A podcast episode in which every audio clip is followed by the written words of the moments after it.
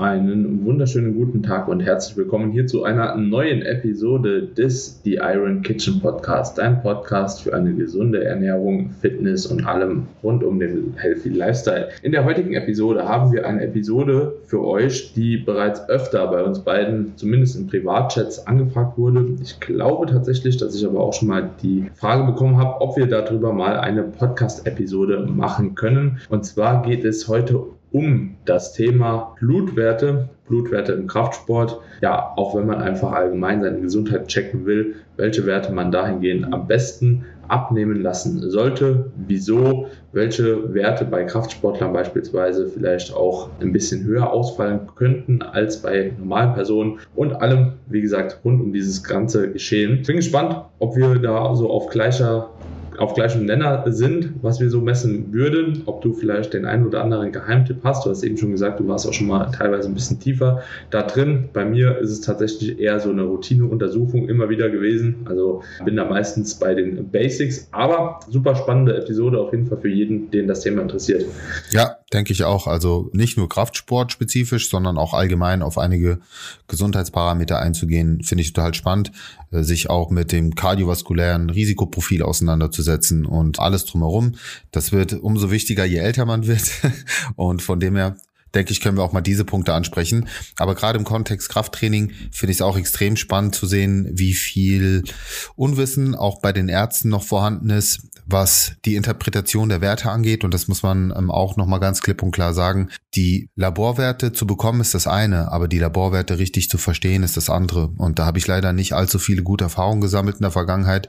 Deswegen bin ich mittlerweile mit meinem Doc eigentlich auf einer ganz coolen Ebene. Ich habe da quasi einen Freifahrtschein hinzugehen, mir regelmäßig die Laborwerte abnehmen zu lassen, die ich mir wünsche. Er unterschreibt das dann einfach und er, macht dann auch keinen extra Termin, um das mit mir zu besprechen, sondern also wirklich so sein Wortlaut, du weißt sowieso mehr damit anzufangen als ich. So und ja, dann kann ich das kann ich quasi damit arbeiten. Also es ist ein schöner Luxus. Ich weiß, dass viele Zuhörer einfach das Problem haben, die Werte nicht abgenommen zu bekommen, die sie sich eigentlich wünschen, weil der Arzt sich sträubt. Das ist schon mal so das eine. Oder vielleicht wohnen sie auch irgendwo in einem Kaff, wo sie gar keine Möglichkeit haben, jetzt nochmal auf einen anderen Arzt auszuweichen auszuweichen, ist natürlich doof, ne? Aber am Ende sind, sind auch einige Werte dabei, die eine IG-Leistung sind, also wo man halt selbst dafür Geld in die Hand nehmen muss. Und das finde ich im Übrigen auch sehr wichtig, wenn man regelmäßig so eine Laboranalyse machen lässt und ich sag mal so alle halbe Jahre finde ich, ist ein guter Zeitraum und da muss man ja jetzt auch nicht die komplette Palette abnehmen lassen. Ja, man kann dann einmal im Jahr auch mal so, sag ich mal, sowas wie einen Omega-3-Index zum Beispiel bestimmen lassen, was halt relativ teuer ist und so die günstigeren Sachen, wie zum Beispiel Vitamin D-Spiegel messen zu lassen, kostet sich irgendwie ein bisschen was über 20 Euro.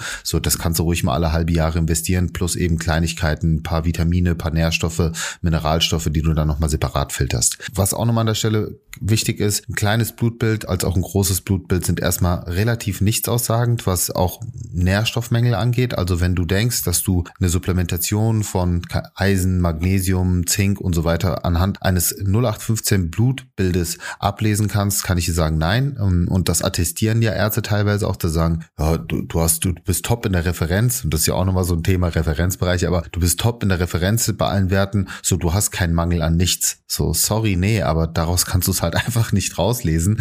Da musst du schon ein paar Werte dir genauer anschauen. Ja, ja ist auf jeden Fall wichtig, dass du das gerade auch nochmal erwähnt hast mit dem kleinen und dem großen Blutbild. Das ist, denke ich, für die Normalbevölkerung, sage ich jetzt einfach auch mal, schon mal eine ganz gute Referenz. Aber ich sage mal, in der Normalbevölkerung sind da halt eben auch deutlich andere Krankheitsbilder jetzt einfach gegeben, als jetzt im Zuge von Kraftsport, wenn wir jetzt davon ausgehen, dass die Personen, die jetzt den Podcast hören, sich schon mehr mit dem Thema Gesundheit, Fitness, Training und allem, was damit einhergeht, auch irgendwo beschäftigen. Sprich, da werden wahrscheinlich Themen wie Diabetes, ja, oder so eine extrem schlechte Ernährungsweise, Bewegungsmangel, ja, und die ganzen Themen schon nicht mehr so relevant sein wie jetzt beispielsweise bei der Normalbevölkerung. Aber Tatsächlich immer wieder, wenn man sich halt eben, ja. Aber selbst das hast du doch gar nicht in einem großen Blutbild. Ich meine, äh, du hast ja nicht mal den Langzeitblutzucker standardmäßig drin und selbst wenn Gesamtcholesterin gemessen wird, wie aussagekräftig ist ein Gesamtcholesterin für dein kardiovaskuläres Risikoprofil, null aussagend. Also zumindest klar, wenn es jetzt stark erhöht ist, aber du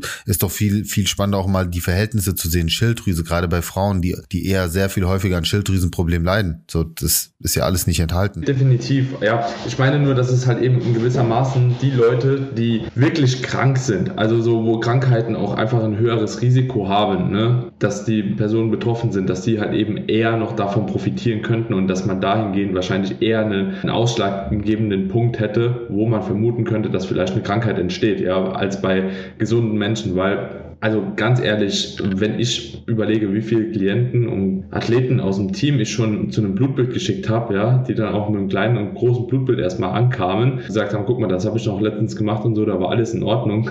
ja, wo immer eigentlich alles in Ordnung war. Ich glaube, ich habe noch keinen in der Betreuung tatsächlich, der, der bei einem kleinen oder einem großen Blutbild eine Auffälligkeit hatte, wenn ich ehrlich bin. Jetzt, wenn ich mal so zurück mich erinnere, ne, und erst wenn man dann tiefer gräbt und anfängt mit den ersten Hormonwerten, Nierenwerte, Leberwerte, wo man dann angefangen hat, hat, zu sehen, okay, da ist vielleicht doch irgendwas nicht ganz so in Ordnung, wie man eigentlich ursprünglich angenommen hatte durch das kleine oder große Blutbild. Ne? Das, das meine ich. Also so gerade in, in dem Bereich, wo wir unterwegs sind, spielt das meistens fast schon untergeordnet, oder kann man das schon sagen? Jein, ich untergeordnet würde ich nicht sagen, weil Gesundheit sollte niemals untergeordnet sein und ich finde es auch sehr interessant zu sehen, was im, im Zuge einer Aufbauphase oder einer Diätphase auch mit den, mit den Laborwerten passieren kann. Ja, in der Aufbauphase kann zum Beispiel auch dazu kommen, je nachdem, wie sehr du es übertreibst, dass auf einmal dein Testosteron zu Östrogenverhältnis sich verschiebt, ja, obwohl du eigentlich voll im Saft bist, aber wenn du halt erhöhte Östradiolwerte hast, dann kannst du auch dazu neigen, natürlich mehr Wasser einzulagern, mehr Fett aufzubauen, schlussendlich in, in der Aufbauphase. Deswegen finde ich schon wichtig, das auch im Blick zu behalten. Genauso aber auch in der Diät eben genau das Gegenteil zu sehen, ja, wie dann plötzlich dein Testo abfällt und so weiter und so fort, was, ja, oder auch Cortisol zum Beispiel, finde ich auch einen wichtigen Wert äh, im Blick zu behalten. Aber lass uns doch gerade da mal einsteigen. Ähm, ein, ein ganz großes Thema ist natürlich das Ganze, ja bitte? Ich wollte fragen, ob wir vielleicht eventuell, also für die Leute, die sich jetzt auch noch nicht mit dem kleinen oder dem großen Blutbild immer beschäftigt haben, auch vielleicht noch ganz kurz sagen, was überhaupt in dem kleinen oder großen Blutbild auch drin ist, beziehungsweise was das umfasst und warum wir jetzt dahingehend halt eben auch sagen, okay, nö, oder denkst du, das ist irrelevant? Ich halte das eher für irrelevant, weil ich meine, das sind die Werte, die sowieso bestimmt werden, ja, Leukozyten, etc., wo du halt ein bisschen was über dein Immunsystem oder Hämatokrit, wo du ein bisschen was über die Blutdecke sehen kannst. Ich würde ich würde schon auf die spezifischen Werte eingehen, die für den Zuhörer oder Zuhörerinnen viel relevanter sind. Ja? ja? Dann lass uns da direkt mal reingehen, ja. Ja, lass uns doch mal direkt mit den Nierenwerten starten. Also bei den Nierenwerten gibt es ja zwei Werte, die ich sag mal, relativ standardmäßig gemessen werden. Das ist einmal der Kreatininwert und einmal GFR, also die glomuläre Filtrationsrate, die für die Normalbevölkerung auch soweit erstmal aussagekräftig ist. Ja, also wenn du da im Referenzbereich bist oder minimal über Referenzbereich, dann ist das nicht gleichbedeutend mit einer Niereninsuffizienz, sondern spricht dafür, dass die Nierenfunktion soweit erstmal ganz gut gegeben ist. Ändert sich aber, wenn du Kraftsportler bist, wenn du A, Kreatin supplementierst und B, wenn du auch noch mehr Muskelmasse hast als eben die Normalbevölkerung, anhand derer ja auch dieser Referenzbereich ermittelt wird. Und so kann es dann durchaus passieren, dass du etwas über der Referenz bist. Also bitte auch nicht falsch verstehen, wenn du weit über der Referenz bist, dann würde ich auch schon mal nachschauen, so woher kommt das. Aber wenn du Kreatin supplementierst und wenn du ein erhöhtes Maß an Muskelmasse hast, dann kann es durchaus sein, dass Kreatin oder Kreatinin erhöht ist. Und deswegen, und an der Stelle eben genau der Punkt, der hier ausschlaggebend ist, bitte immer Cystatin C mitbestimmen lassen. Das ist in dem Falle der wesentlich aussagekräftigere Wert. Wenn dieser in Range ist, dann kannst du davon ausgehen, dass deine Niere tiptop funktioniert. Also ich lasse das seit jeher kontrollieren, immer mit dazu und äh, siehe da, alles ist in Ordnung, obwohl mein Kreatininwert immer über Referenz ist. Also der, der ist normalerweise bei mir liegt er, also sollte er bei 1 bis 1,1 liegen und bei mir ist er teilweise bei 1,2, 1,25, aber auch nie höher gewesen. Und der, der Kreatininwert oder der Cystatin C? Nee, nee, nee, der Kreatininwert. Der Cystatin C ist immer voll in Range, teilweise sogar, also wirklich im, im unteren Referenzbereich und dann passt das soweit. Also das ist sehr, sehr wichtig einfach, weil auch bei mir war das der gleiche Fall und du hattest es auch. Ich bin zum Arzt und direkt, oh, oh, oh. Kurz vor Niereninsuffizienz hat mich dann sogar zum Nephrologen geschickt. Ich war jung, naiv, ich wusste es nicht besser. Ich bin aber froh, dass ich es gemacht habe, einfach um mich selbst abzusichern. Und dann habe ich eben gelernt, ey, lass dein Cystatin C checken und seitdem empfehle ich das so, mach das selbst so und da ist immer alles in Ordnung. Hm. Ja, das Problem, was damit auch irgendwo einhergeht, ist wirklich auch immer Trotz so dieser Ausschlag, wie viel, ja, wie, wie, wie viel höher halt auch dieser Kreatininwert ist. Ne? Und auch genauso bei den Leberwerten können wir gleich auch nochmal drauf eingehen. Aber gerade bei diesem Kreatininwert ist es halt eben auch so, dass du, wenn du jetzt gemessen hast mit 1,25, glaube ich, sogar noch am Ende der Range bist. Wenn ich mich recht dran erinnere, ist sie irgendwo auch so bei 1,25. Ist ja auch Referenzen sind ja nach Labor unterschiedlich. Ne? Also jedes Labor hat ja unterschiedliche Referenzbereiche. Das ist ja auch total spannend. Ja, ja. Aber ja, das, das ist wirklich auch spannend. Das ist auch so eine Sache, wenn mir die Leute mal schreiben, ja, beispielsweise mein Testosteron ist irgendwo bei sieben. Ja gut, Bro, was sieben, was, in welchem Referenz oder in welchem Spektrum bewegt ja, man sich und, denn und, und Keine ohne, Ahnung. Ohne was Nanogramm, Deziliter so, also es ist immer ganz ja. wichtig, wenn ihr uns sowas schickt, dass ihr auch die Einheiten dahinter dazu schreibt. Aber guter Punkt, lass ja. direkt mal überschreiben. Bei Kreatinin ist es, glaube ich, bei Milligramm in Deziliter, ne? Oh, das habe ich jetzt. Kann das sein? Ich, hey, das habe ich jetzt gar nicht, gar nicht so im Sinn. Ja, das ist auch komplett, also es sind auch bei jedem Wert sind auch unterschiedliche Maßeinheiten wirklich oder Messgrößen da. Das ist, ja, muss, muss definitiv beachtet werden, klar.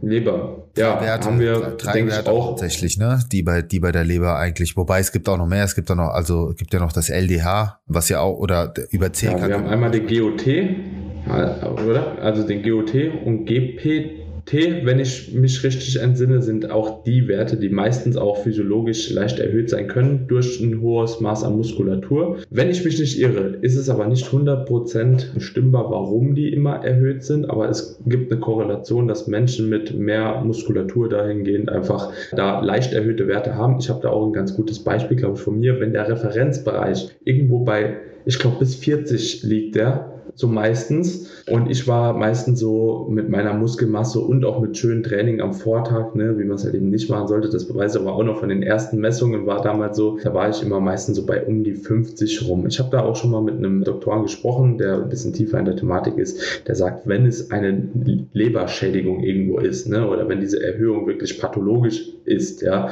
und nicht in so einem geringen Maß, dann bewegt man sich da irgendwo bei Hundertern bis Tausender Bereiche drüber. Also wenn wirklich eine Lebererkrankung oder Schädigung oder Entzündung da vorliegt, dann sind das ganz, ganz andere Ausmaße, die das annimmt. Kann natürlich auch erstmal so anfangen irgendwo, das darf man halt eben auch nicht vergessen. Also auch so eine leichte Erhöhung ist meistens halt mit einer Differentialdiagnostik irgendwo dann vielleicht auch nicht schlecht, zumindest einmal zu schauen oder zumindest halt eben in einem weiteren Verlauf den Leberwert, genauso auch bei Kreatinin beispielsweise, wenn man den als Referenz nimmt, einfach auf kürzerer Basis nochmal zu messen. Beispielsweise, man misst den nach drei Monaten nochmal, ne? Und wenn der sich halt eben nicht signifikant nach oben oder nach unten bewegt hat, dann gibt es schon ein Indiz dafür, dass man dahingehend wahrscheinlich das Ganze aufgrund der genannten Faktoren leicht erhöht hat. Ne? Ich, ich, muss, dich, da, ich muss dich da leider korrigieren, ähm, Daniel, weil also, also es gibt drei Werte, GOT, GPT, GGT. GOT, GPT sind GGT, tatsächlich, genau, die, die, die sind tatsächlich oder können auch im, im Kontext eines Trainings erhöht sein. Das hat aber nicht mit der Muskelmasse per se zu tun, sondern durch die Muskelschäden, die im, im Folge eines Trainings entstehen. Deswegen, falls diese Werte bei euch auch erhöht sind, dann legt mal eine Woche Trainingspause ein, lasst die Werte dann nochmal checken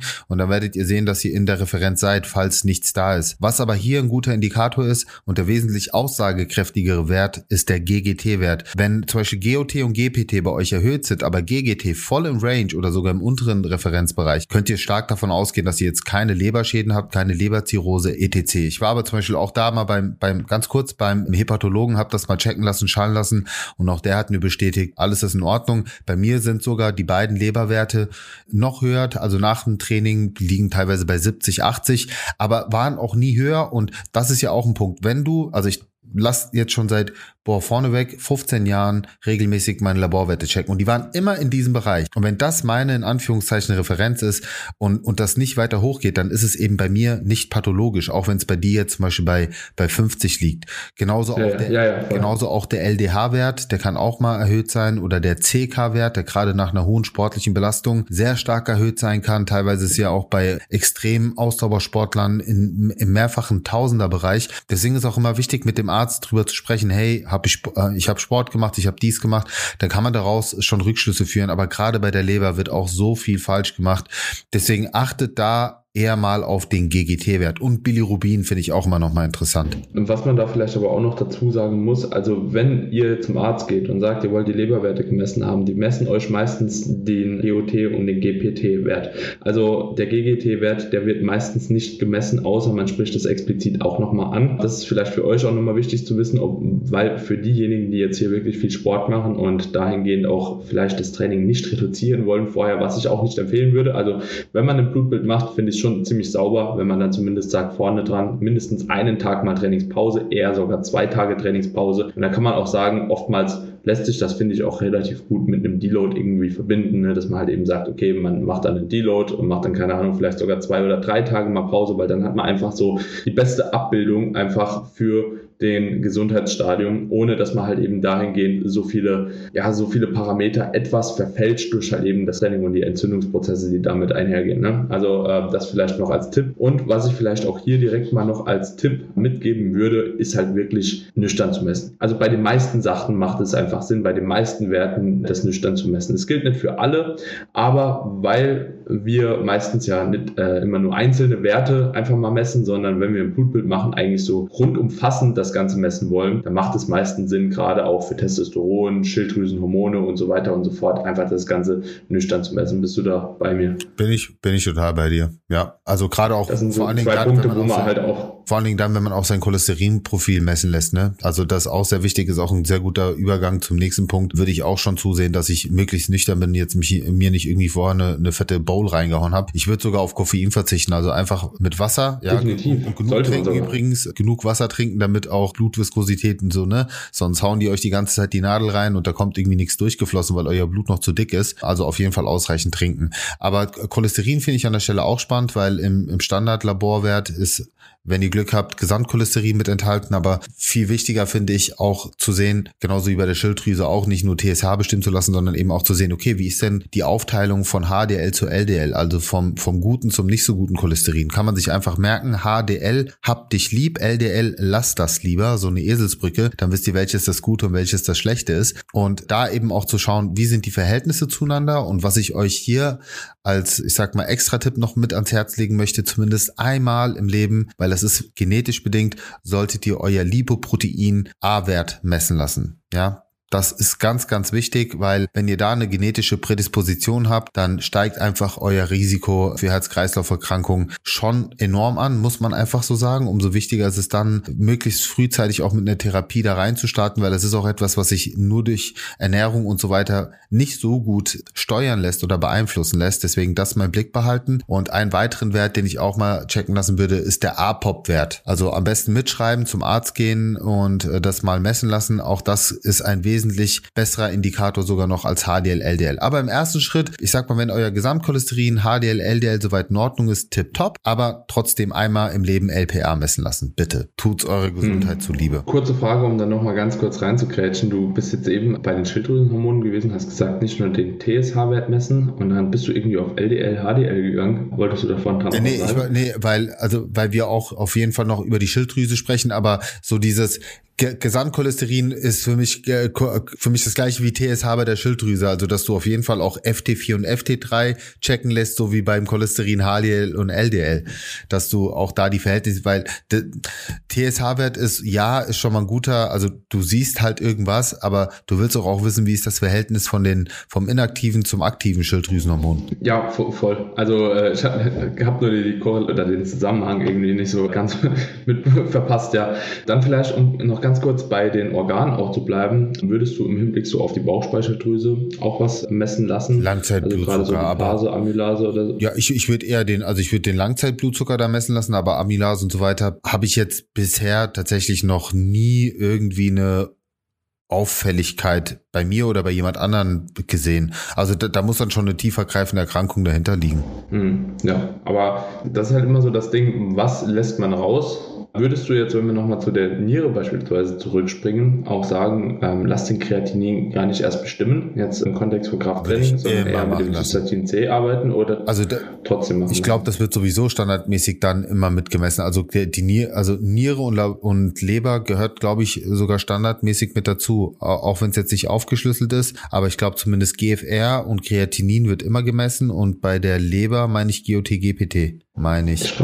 Ich würde es ich würd's machen lassen, weil, weißt du, am Ende. Ich bin mir gar nicht sicher, ob man die Werte einzeln sagt, ne, und dann messen die dir genau die. Ich glaube, wenn du es beim unabhängigen Labor machst, ist es, glaube ich, so. Aber bin ich mir gar nicht 100% sicher. Deswegen hatte ich aber auch gedacht, wenn man nämlich jetzt sagt, okay, Kreatinin, lässt man einfach mitmessen, jetzt beispielsweise, ne, dann könnte man auch bei der Bauchspeicheldrüse beispielsweise sowas wie Amylase und Lipase halt eben mitmessen lassen, ja, weil es dir ja auch erstmal ein Grundbild gibt. Und wenn die jetzt, sage ich mal, einmal unauffällig sind, ja, dann hast du es halt einmal messen lassen und du hast halt eben eine Basis, ja, und danach kann man sich dann ja immer noch entscheiden, was davon lässt man weg, ja, und was äh, verfolgt man weiter, weil das kostet ja auch alles Geld, aber so hat man zumindest mal einmal so einen Rundumblick, ne, weil, ja, das wäre halt eben das nächste Thema, auch Kreatinin halt eben immer mitmessen zu lassen, so, obwohl der immer halt eben physiologisch erhöht ist, so, ne, ist halt dann auch wieder immer die Frage. Ne, deswegen hatte ich gedacht, vielleicht könnte man sowas halt eben auch noch mitmessen. Ich würde sagen, gehen wir mal weiter im Hinblick so auf Hormone vielleicht, bevor man auch noch so zu Mikronährstoffe etc.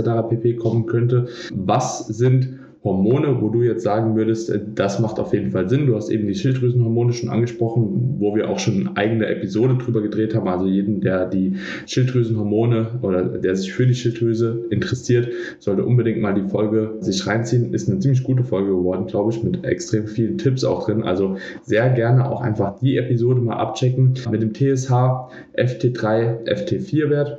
Da gibt es noch einen Wert, den du auch empfohlen hattest in der letzten Schilddrüsen-Episode, glaube ich, oder? Den man noch mal, genau, den man noch äh, messen lassen sollte. Kannst du noch mal erklären, warum der für dich so eine große Relevanz hat?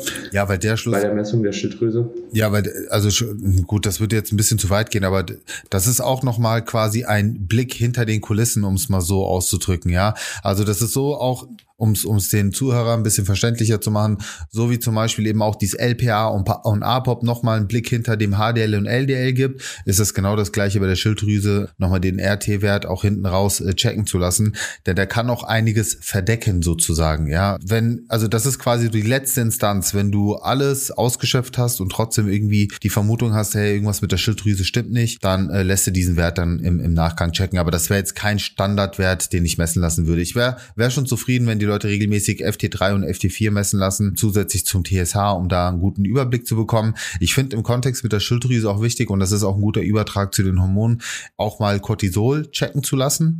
Das ist natürlich ein Wert, der sehr stark fluktuiert, auch über den Tag, aber deswegen umso sinnvoller, das auch morgens messen zu lassen, weil morgens hast du im Regelfall den höchsten Cortisolspiegel, weil er dich natürlich auch aufstehen lässt. Und deswegen Cortisol finde ich im Kontext wichtig und auch als Mann Testosteron und äh, als Frau natürlich auch mal ein Östrogen Hormonspiegel bestimmen zu lassen. Finde es aber auch spannend, für beide Geschlechter auch mal das andere Hormon quasi also als Mann auch Östrogen checken, checken zu lassen und als Frau Testosteron. Kann ja zum Beispiel auch mal ein PCOS aufdecken, ne, wenn auf einmal merkt, hey, irgendwie seltsam hoher Testosteronspiegel für mich als Frau. SHBG finde ich sehr wichtig, auch als Mann, um zu wissen, wie viel freies Testosteron habe ich. Sowas wie LH, FSH würde ich halt wirklich machen, wenn man, ja, wenn man hormonelle Probleme vermutet, auch zum Beispiel bei Frauen mit Periodenverlust ist das schon durchaus wichtig. Oder wenn man bei Männern Hypogonadismus vermutet, ja, also wirklich einen pathologischen Testosteronmangel, da solltest du auch schon LH, FSH messen, um auch zu gucken, wo, wo hängt's genau, hängt's an der Hypophyse, hängt's an den Hoden? Und ein Hormon, was gar, gar nicht als Hormon so gelistet ist, aber eben das Parathormon, nämlich Vitamin D3. Das ist auch etwas, was ich Definitiv. Also für mich gehört Vitamin D3 eigentlich in das Standardblutbild rein, sage ich dir ganz ehrlich. Das sollte auch standardmäßig von den Krankenkassen bezahlt werden, meiner Meinung nach, weil das hat in den Regionen und Breitengraden, in denen wir zumindest auch unterwegs auf sind. Auf jeden Fall, definitiv. Ja würde ich auch definitiv sagen, dass Vitamin D3 ein äh, wichtiger Wert ist. Was ich auch als ein ziemlich wichtiger Wert ansehe, ist auf jeden Fall das Eisen auch. Total. Und Ferritin. Total. Genau. Ferritin, das ist das wichtig. Also Deswegen haben wir vielleicht auch da zu Beginn, ne, wo wir halt gesagt haben, okay, wie sieht es denn mit den Blutkörperchen aus, ne, und auch Hämoglobin, Erythrozyten etc. pp. sind dahingehend halt eben auch wichtig. Also deswegen würde ich halt das große oder kleine Blutbild sowieso auch einfach immer mitmachen, weil ihr da erstmal auch vielleicht einen Hinweis dafür bekommt, dass eventuell so ein Eisenmangel vorliegen würde. Ne? Also über die Erythrozyten und auch das Hämoglobin, wo man dann einfach halt eben merkt, okay, es sind vielleicht zu wenig rote Blutkörperchen irgendwo unterwegs, ja, und beziehungsweise im System war auch tatsächlich bei mir mal in einer Prep, am Ende von der Prep halt eben der Fall, wo ich fast schon so richtige Blutarmut hatte. Also, weil ich einfach super wenig Erythrozyten hatte und dahingehend dann auch schon so den ausschlaggebenden Hinweis dafür bekommen habe, dass man eventuell dann mal weiter graben sollte. Und dann, wie gesagt, Eisen, Ferritin dann auch gemessen und auch das war sehr, sehr wenig, was dann dahingehend halt eben auch einen guten Hinweis gibt, dass man eventuell damit auch supplementieren sollte oder sogar eine Infusion geben sollte. Ne? Also und gerade ja. Eisen kann halt auch sehr schnell passieren. Also bei Frauen passiert das im Normalfall auch über die Regel, dass sie einen höheren Eisenverlust haben und Frauen leiden ja häufiger auch statistisch gesehen unter einem Eisenmangel. Das kann aber auch im Zuge bei dir der Prep einfach daran gelegen haben, dass du von deiner Lebensmittelauswahl her wesentlich weniger Fleisch vielleicht konsumiert hast, auch weniger rotes Fleisch, auch so auf, auf, auf im Hinblick der Kaloriendichte, dann vielleicht mehr Supplements genommen hast, Proteinpulver, etc., wo halt kein Eisen enthalten ist. Und das ist ja der ein, das ist wirklich der einzige Grund, warum ich sage, nicht nur vom Proteinpulver sein Eiweiß abdecken, auch wenn es eine sehr, sehr hochwertige Quelle ist. Aber du hast halt faktisch nur Eiweiß. Und du, wenn du jetzt ein Stück Fleisch isst oder ein Stück Fisch, hast du halt Omega-3 plus Eiweiß. Oder du hast eben im Fleisch Eisen plus Eiweiß und halt viele andere wichtige Mineralstoffe, ja, die eben zu kurz kommen können, wenn du, also wirklich, wenn du den ganzen Tag nur irgendwie Isoclear säufst oder irgendwie ERAs frisst und, und, und Proteinpulver und Riegel, so sorry, aber das, das sind alles gute, hochwertige Lieferanten, aber da, da fehlt es halt an anderen Sachen. Es ersetzt halt keine Protein-Lebensmittel. Ja, in einem Quark ist auch Kalzium drinne und viele andere Dinge. und ja, und das ist halt auch tatsächlich so ein Problem von veganer Ernährung.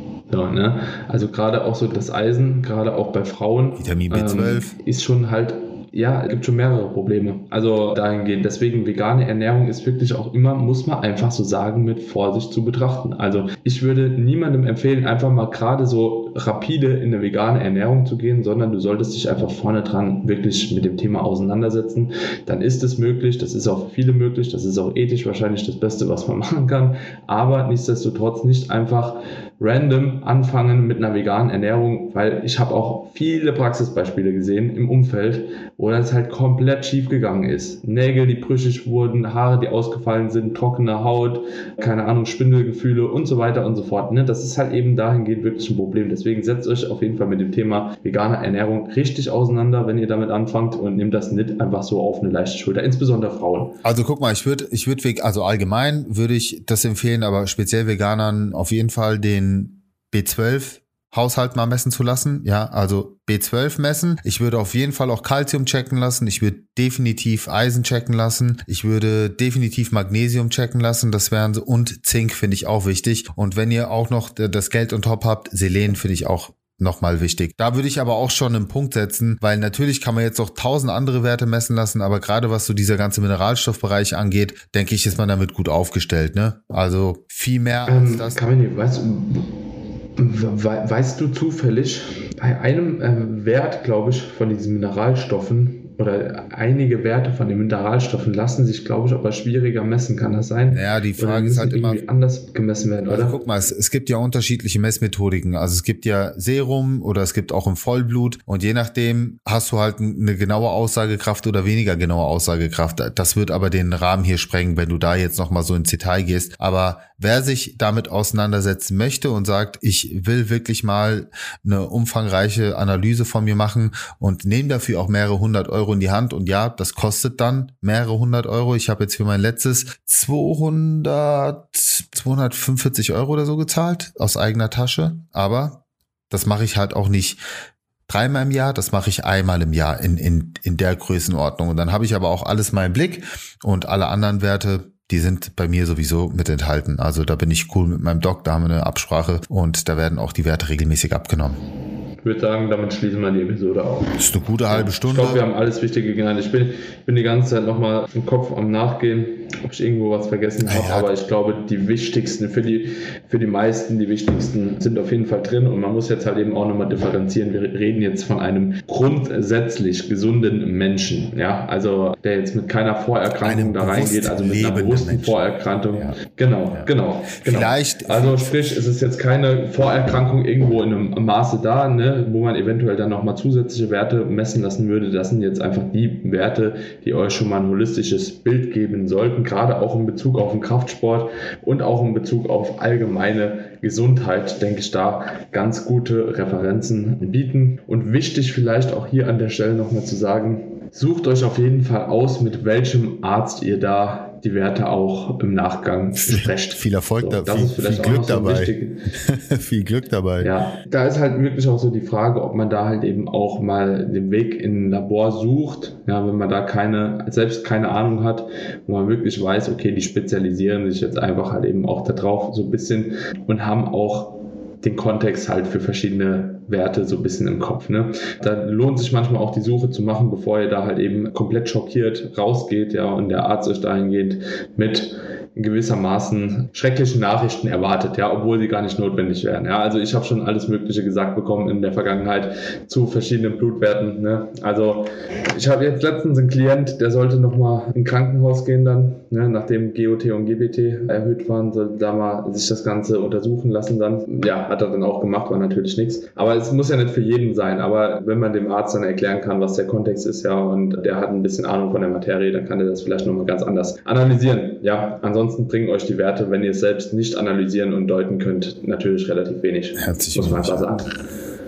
So, machen wir einen Cut-Off hier. Daniel, wir haben, das ist eine der längsten Episoden seit lang. Nein, aber hoffentlich ein riesen Mehrwert für euch. Also für alle, die zugehört haben und denen die Podcast-Episode gefallen hat, bitte lasst uns eine Bewertung da, falls ihr das noch nicht getan habt. Teilt diese Episode sehr, sehr gerne. Ähm, ich denke, das ist ein Thema, was auch wieder viele andere Menschen da draußen interessieren kann. Ähm, ich meine, jeder auf Social Media hat ja auch so seine Bubble, wo er Leuten folgt, da, wo man gefolgt wird von Leuten, die ungefähr die gleichen Interessen haben. Und deswegen könnt ihr davon ausgehen, dass ihr ihr damit sicherlich auch einigen einen guten Mehrwert bietet, wenn ihr einfach die Episoden teilt, wo ihr sagt, hey, da habe ich einen riesen Benefit rausgezogen. Solltet ihr eigentlich auch aus allen Episoden rausziehen können, aber von der einen mehr, von der anderen weniger. Das Thema Gesundheit steht bei uns immer im Fokus, bei aller Liebe zum Kraftsport, für mehr, für mehr Gains und so weiter. Aber Gesundheit ist und sollte immer auf jeden Fall auch so das Hauptargument sein, genau. Denn ohne einen gesunden Körper könnt ihr noch so gut trainieren. Übrigens vielleicht noch der allerletzte Punkt, wenn ihr regelmäßig mit einem geschwächten Immunsystem zu kämpfen habt und krank seid, auch mal die Lymphozyten und Leukozyten einfach so im Blick behalten. Ne? Denke ich, ist auch nochmal ganz interessant an der Stelle, so die, die Basis-Basiswerte. Aber das soll es an der Stelle gewesen sein. Lasst uns auf jeden Fall ein cooles Feedback da. Wir freuen uns über jeden Support und dickes Liebe geht raus an alle, die regelmäßig einschalten. Sehr, sehr cool. In diesem Sinne, meine Freunde, haut rein. Ciao, ciao. Ciao.